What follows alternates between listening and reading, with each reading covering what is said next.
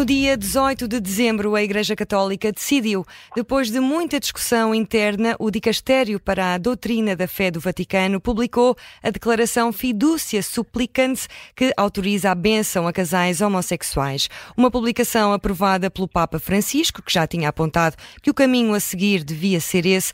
Ainda assim, o Vaticano explica, apesar das bênçãos avançarem, a doutrina sobre o casamento não muda. E a bênção não significa uma união gay, que a união gay seja aprovada pela Igreja. A medida tem gerado protestos no seio mais conservador da Igreja, mas também elogios da ala progressista. São essas duas visões que juntamos hoje para responder a esta pergunta. A Igreja Católica deve autorizar a bênção a casais homossexuais, como foi aprovado? Pelo sim, temos o padre João Basto, de Viana do Castelo, ordenado em 2021 e diretor do jornal diocesano Notícias de Viana. Muito bom dia. E pelo não, uh, temos Pedro Vaz Pato, juiz, presidente da Comissão Nacional Justiça e Paz e autor do livro Por que Não, sobre o casamento entre pessoas do mesmo sexo. A moderar este causa própria está, como sempre, o jornalista André Maia. Bom dia a todos. Bom dia, Padre João Basto. Bom dia, Pedro Vaz Pato. Agradeço já a oportunidade e o facto de terem aceitado o nosso convite para este que é o último debate do ano aqui na Rádio Observador, o último causa própria. Começamos, como sempre, por aqui com uma primeira ronda inaugural, uma primeira ronda mais direta, mais introdutória. Padre João Bastos, comece por si, bem-vindo. Porquê é que é a favor e porquê é que concorda com esta aprovação da benção a casais do mesmo sexo por parte da Igreja Católica? Olha, muito bom dia, muito obrigado pelo convite, cumprimento também o Pedro Vaz Pato. Uh, aquilo que, assim, é muito difícil nós dizermos somos aqui a favor ou contra. Uh, eu, como padre, uh, leio aquilo que a Santa Sé e que o Vaticano publica no sentido de obediência e de perceber aquilo que, efetivamente, o Vaticano nos está a pedir. Aquilo que me parece que esta declaração que, ao contrário do que se diz, me surge também como bastante clara. Acho que não vem introduzir confusão nenhuma. É uma, uma declaração bastante clara, curta até, com uma, uma exploração teológica também parece-me correta do tema. Uh, vem fazer aquilo que talvez era preciso já há algum tempo clarificar, precisamente que é ampliar e enriquecer um pouco aquilo que é o nosso conceito de bênçãos. E perceber que, de forma muito simples, as pessoas, independentemente das suas circunstâncias individuais, e, e focando ela que até por três vezes que a bênção que está a ser permitida não significa que a Igreja aceita a união, o casamento entre pessoas do mesmo sexo. Não é isso que está aqui em causa. A, a declaração quer dizer é que esta bênção, independentemente do estado em que as pessoas estão, esta bênção ajuda a que as pessoas se compreendam que, muitas vezes colocadas de forma anátoma fora da sociedade e da Igreja. Uhum. Estas pessoas continuam a ser amadas por Deus. E é isto que é importante realçar. Esta, esta declaração nem sequer tem a ver só com a homossexualidade. Tem a ver com todos os casos de pessoas que infelizmente se sentem à margem, pelas suas circunstâncias, da Igreja. E parece-me que e a, e a doutrina da fé e o Vaticano acertam ao dizer claramente que nós temos que mostrar que o amor incondicional de Deus está com estas pessoas. Uhum. Pedro Vaz Pato, passo a palavra a si uh, e bem-vindo também. Agradeço também desde já o facto de ter aceitado o nosso convite. Uh, faço a mesma pergunta que fiz ao Padre João Basto, mas aqui em sentido inverso. Porquê é que é contra esta medida do, do Vaticano? Pois eu ainda não disse que era contra. eu fiquei surpreendido por me colocarem assim, nesta perspectiva, sim ou não. Mas não é, portanto, uma, não é contra visão, nesse sentido? Quer dizer, eu, eu, acho que é importante salientar duas coisas. Primeiro, que uh, esta declaração não vem alterar a doutrina da Igreja sobre uh, sexualidade. Uh, há um desígnio de Deus sobre a sexualidade e Deus faz parte da dualidade sexual. Deus os criou homem e mulher e viu que era bom. É este o motivo de tem-se passado um bocadinho por cima disto. É este o motivo porque a Igreja não considera que uma união homossexual seja correta do ponto de vista moral. E, uh, uh, e, esta, e esta declaração reafirma essa doutrina, quando ela está a ser discutida em muitos países, e, uh, mas, mas, reafirma essa doutrina. Portanto, os críticos da declaração devem reconhecer isso, e eu também acho que, por vezes, não se reconhece isso. Uhum. Isto que disse o seu padre, tem, ele tem inteira razão, que estas pessoas, em, em situações irregulares, sejam homossexuais, sejam pessoas que vivem maritalmente, pessoas divorciadas, casados, não, devem ser acolhidos e, e sobre eles também incide eh, incondicionalmente o amor de Deus. A questão está em saber qual é a melhor forma de exprimir isso. Uh, os problemas que têm havido em relação a, não tanto uh, em relação à, à, à, declaração em si, mas os problemas que podem decorrer da sua aplicação e que levaram várias conferências episcopais a dizer uhum. que não a vão aplicar assim nestes termos, portanto, no sentido de dar um, abençoar a União, independentemente, de, de, e isso ninguém discute, de ser possível sempre abençoar as pessoas. Uh, os problemas que surgem é a dificuldade que há, ou o risco que há, em muitas pessoas confundirem, uh, não fazerem aquela distinção que faz esta esta declaração certo. entre uma benção litúrgica e uma benção eh, pastoral, portanto, uma benção que implicaria o reconhecimento da bondade da união que está a ser abençoada e uma benção que não implica essa, essa aprovação. Eh, esta distinção que é feita na declaração, muitas pessoas não a, não a farão. E, e, portanto, pode, de facto, a aplicação desta, desta desta, desta, destas bênçãos ser confundido com uma alteração da doutrina da Igreja em relação à homossexualidade, em relação ao casamento, eh, e, eh, e, isso é que tem levado a que muitas conferências episcopais tenham reagido desta forma. Uhum. Eh, e eu compreendo esta dificuldade, aliás, a maneira como foi anunciada em muitos, na comunicação social de todo, todo o mundo, poderia dar a entender que era isso mesmo, quando se diz que é uma decisão histórica, não não, quer dizer, não é verdadeiramente, porque de facto não há uma alteração da doutrina, não, não tem essa, esse alcance. Era precisamente isso que gostava maneira... de perguntar aqui ao Padre João Basto, uh, e aqui uhum. pôr num, num, ponto importante, Pedro Vaz Pato, que é a questão da, da forma como uh, está a ser, no fundo, entre aspas, publicitada esta, uhum. esta alteração. Padre João Basto, a ideia que passa é que esta autorização, como dizia aqui o Pedro Vaz Pato, é um grande progresso, tem sido noticiado assim também, mas o Vaticano é bem claro na, na Declaração Fiducia Supplicans e, e vou citar, diz esta declaração permanece firme na doutrina tradicional da Igreja a respeito do casamento, não admitindo qualquer tipo de rito litúrgico ou bênçãos semelhantes a um rito litúrgico que possa criar confusão. Não há aqui, no fundo, uma, uma mão cheia de nada e, na verdade, pouco ou nada a mudar com esta, com esta alteração? Não, parece-me parece que não. Olha, um, aqui se calhar duas ou três notas que me vêm. Sempre que eu ouço pessoas a lerem mal um, esta declaração do Vaticano, uh, faz-me lembrar um exemplo que o Ricardo Pereira diz muitas, dá muitas vezes, que é quando uma, uma pessoa lê os Maias a achar que é um livro de decoração, a culpa não é dessa de Queiroz, é de quem lê. Uhum. Portanto, quem lê e interpreta erradamente esta declaração, a culpa não é do Papa, não é da doutrina da fé, não é do Vaticano. É culpa dessa, dessas pessoas que, pronto, têm dificuldades de interpretação. Agora, eu acho que isto também não é uma mão cheia de nada. Eu, à minha frente, tenho um livro que usei como manual na faculdade de Direito Paroquial. E para mutantes mutandis, o caso, eh, falava-se aqui de, do que se deveria fazer no caso do batismo de crianças de casais homossexuais. E o manual é claro a dizer que não se deveria batizar uma criança única e exclusivamente por ela ser filha co-adotada de homossexuais. Portanto, quando se diz que não há nenhuma alteração da doutrina, isso é claro. Agora, eu acho que há uma alteração do cuidado pastoral que nós entendemos a dar à comunidade LGBT, mas também não só, à comunidade dos recadados. Esta declaração explica claramente que aquelas pessoas que, tendo sido casadas pela Igreja, por circunstâncias da sua vida, se divorciaram e se voltaram a juntar em outras uniões, podem voltar a ser abençoadas. Não se confunda isto com matrimónio. É claro, a declaração vinca isto várias vezes. Agora, dizer que está também uma mão cheia de nada, acho que é um exagero, porque, efetivamente, existe aqui uma evolução da compreensão da Igreja e da sua heterocompreensão para estar mais ao lado e mais próxima de uma comunidade que muitas vezes é vista, e agora um exemplo de um manual de teologia não pouco divulgado, como à margem da comunidade, hum, da comunidade eclesial no seu todo. Uhum. Mas mesmo nesse sentido, acha que podemos estar aqui perante uma visão diferente que a Igreja pode vir a ter sobre a sexualidade, ou seja, uh, com, com, esta, esta abertura em relação às bênçãos, uh, a homossexualidade vai continuar a ser um, um pecado, por exemplo?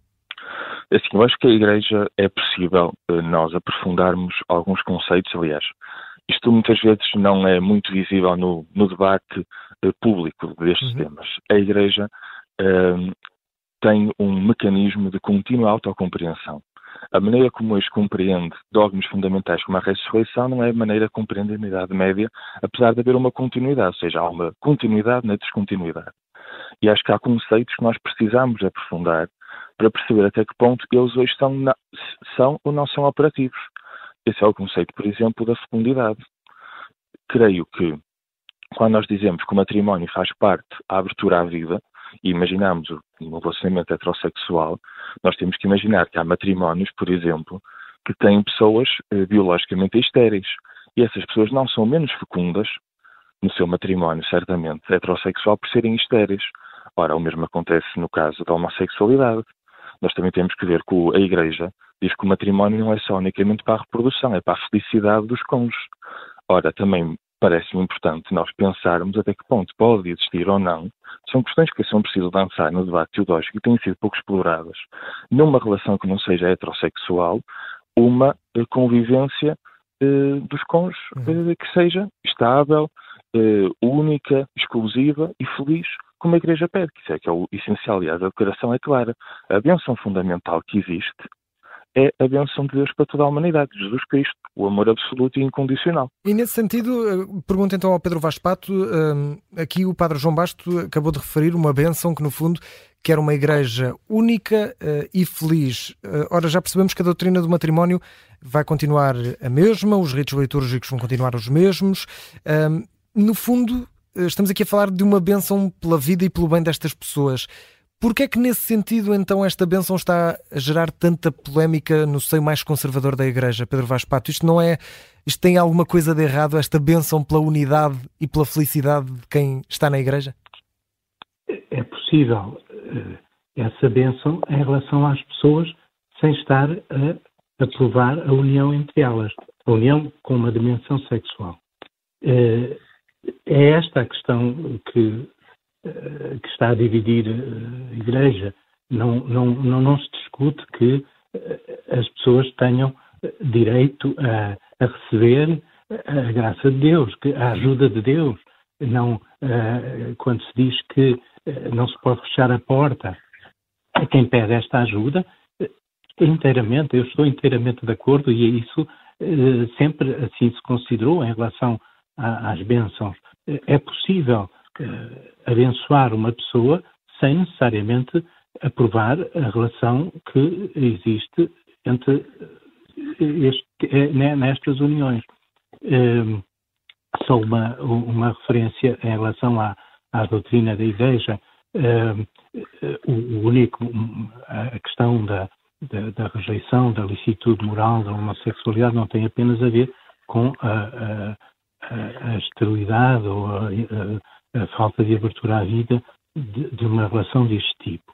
Há também aqui uh, a rejeição daquilo, daquela riqueza que é a unidade da diferença entre homem e mulher. Faz parte do desígnio de Deus, é uma riqueza, este enriquecimento recíproco uh, é destas diferenças. Não, não é apenas uh, a questão da, da, da, falta de abertura à vida. Agora, também esse, ou seja, não é? Portanto, aí há que distinguir aquilo que são uh, uniões uh, acidentalmente inférteis daquelas que são estruturalmente inférteis. Mas isto só para uh, esclarecer que, em relação à doutrina, não, há, não há uma alteração e, e, e, não se deve esperar que haja, porque os termos desta declaração. Isto quanto são, ao matrimónio? não apenas contra o matrimónio, quer dizer, sim, sem dúvida contra o matrimónio, mas, mas não é só isso, quer dizer, porque é também a, a, a, a consideração moral de uma união deste tipo, mesmo que não seja considerada matrimónio. Mas só para concluir em relação àquilo que me disse, não, tudo isso que, que disse o seu padre, que acabou de dizer em relação a, a, ao amor de Deus incondicional para com as pessoas, independentemente da sua orientação sexual, pode ser concretizado sem uma bênção da sua união. Pode ser feito através da bênção das próprias pessoas. Padre João Basto, eu estava aqui e já, já estamos quase na reta final deste, deste nossa causa própria, mas eu, eu, confesso que tenho aqui uma, uma questão, uma dúvida, porque estamos, estamos a falar no fundo que esta bênção vai abençoar estas pessoas, não propriamente a sua união, mas sim o facto de serem amadas por Deus, ou seja, serem acolhidas na igreja. Mas isso parece ser o que já existia, ou seja, parece que estamos aqui a andar num círculo. O que é que verdadeiramente pode mudar então? Porque parece que, na verdade, nada muda, mas muda ao mesmo tempo. Hum, ok, olha, hum, eu parece-me que não andamos aqui num, num círculo, efetivamente. Em 2021 houve uma declaração da doutrina da fé, que foi muito também mal recebida por, eh, por várias pessoas dentro da comunidade uh, da Igreja Católica, uhum. em que a, a doutrina da fé dizia que era impossível abençoar a união. O que aconteceu é que a mesma, a mesma instituição aprofundou aquilo que disse e percebeu que, não, aprofundar, não abençoando a união propriamente dita, abençoou as pessoas. E acho que isso é já um passo importante e temos que ver que este documento também é historicamente situado. A Igreja é católica no sentido que é universal.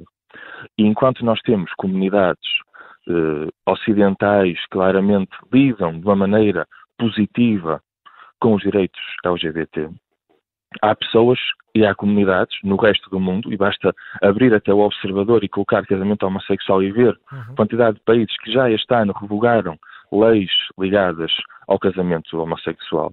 Há comunidades que não lidam bem com isso. E, portanto, a Igreja, eu acho que o Papa e a doutrina da fé está a fazer aqui um, um ponto de equilíbrio entre as comunidades que estão mais à frente, por exemplo, a comunidade alemã e belga, que já fazia isto de forma rotineira, e depois as comunidades que vivem uh, de outra maneira, designadamente os países africanos, a própria Índia. E isto não é uma mão cheia de nada também por um motivo. Se nós perguntássemos há um mês atrás uh, ao conjunto das pessoas, à redação do Observador, se a Igreja abençoaria pessoas homossexuais, toda a gente diria que não.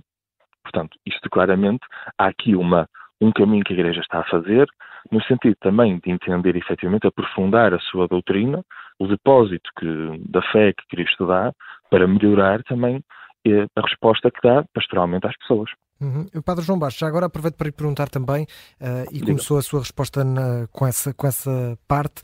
Uh, há uma ala da Igreja que, obviamente, uh, não, não ficou muito agradada com esta decisão, uhum. ala conservativa, claro. esta abertura da Igreja Católica à comunidade LGBT na, desta forma, acha que pode levar a uma perda de identidade da Igreja ou o afastamento de alguns fiéis? Olha, eu acho que a fidelidade à, à tradição existe sempre mudança. Isso é um primeiro ponto. Em segundo ponto, eu acho que ver a Igreja como uma divisão entre conservadores e progressistas é pobre. Eu acho que na Igreja, como em todo o mundo, existe aquela divisão que o Karl Popper fala, que é, existe pessoas que têm tendência a um mundo aberto e a um mundo fechado. O Karl Popper fala disso no, na Cidade Aberta e os seus inimigos, e claramente falando dos modelos Atenas e de Esparta, claramente acho que isso existe dentro de todas as aulas. Pessoas que têm uma uma tendência mais aberta e uma tendência de sociedade mais tribal. Pronto. Agora, eu acho é que neste momento, e também acredito que este documento é disruptivo e é importante e histórico neste, por causa disso, precisamente neste momento histórico, nós assistimos a uma tendência crescente política contra a globalização. E vemos isso em grandes países como o Reino Unido, como, hum, aliás, no Reino Unido foi aprovada uma lei anti-imigração que foi aprovada quase não foi aprovada, aliás, porque os deputados conservadores achavam que a lei do Stop the Votes era demasiado fraquinha. Uhum. Portanto, nem estamos a ver que existe uma contínua reação anti-globalização.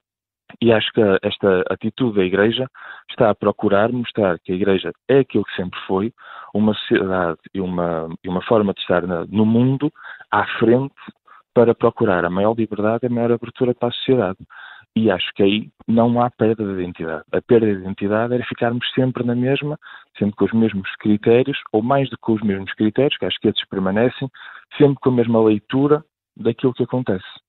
Seria muito triste que a Igreja, para terminar, claro. pensasse hoje em alguns assuntos como pensaria no século XV. E acho que aí é que não há perda de identidade, porque a identidade, tal como a da Igreja, a nossa, também tem sempre que se reformular e renovar. Pedro Vaz Pato, termino consigo e com uma das frases que podemos dizer, o ano está a acabar, que marcaram este ano. Uh, todos, todos, todos, foi o que disse o Papa Francisco na JMJ. Uh, mas infelizmente na jornada, e, e, felizmente que não em grande escala, uh, reduzida até, mas na mesma jornada também tivemos por exemplo, um grupo LGBT católico a ser apedrejado numa vigília, tivemos uma celebração de uma comunidade católica LGBT a ser interrompida por um grupo de manifestantes. Eu pergunto se medidas como esta, hum, desta abertura das bênçãos, se podem, se podem ter também uh, este, este caráter de aproximar os católicos, de mostrar que todos, como dizia o Papa Francisco, cabem na Igreja. Sim, uh, disse bem, estes, estes estes episódios da Jornada Mundial da Juventude não são significativos de todo o clima que se viveu eh, e, da, e daquilo que foi a mensagem do Papa, eh, que muita gente sintetizou nessa expressão, todos, todos, todos. O acolhimento de todos não se discute. A questão está em não confundir isso com a aprovação de tudo. E isto não é apenas em relação aos homossexuais, é em relação a muitas outras questões a Igreja não tem que se conformar com o espírito dominante em determinadas épocas. Tem de ser fiel ao legado que recebeu de Jesus. E esse legado, às vezes, entra em contraste com a mensalidade comum, em relação à sexualidade, como em relação a outras questões. É, é verdade que uh, estas pessoas devem ser acolhidas, mas quer elas, quer qualquer outro, quando se aproxima da Igreja, deve o, o, a, a, mensagem que, que, que, a Igreja lhe transmite é a mensagem de Jesus. Uma mensagem de amor, mas é também um apelo à conversão, um apelo à mudança. Serve para qualquer um de nós. Todos nós temos os nossos defeitos, as nossas limitações e, portanto, se quisermos de Jesus, temos que mudar em alguma coisa. Um em relação ao comportamento sexual, outros em relação a outras questões. Pedro Vaz Pato, um, Padre João Basto, agradeço a vossa disponibilidade neste causa própria. Desejo também, desde já, um bom ano 2024, umas boas entradas para ambos e obrigado por terem estado connosco neste que foi o último causa própria do ano. Obrigado e um bom ano. Eu é que agradeço, bom ano. Muito obrigado, bom ano.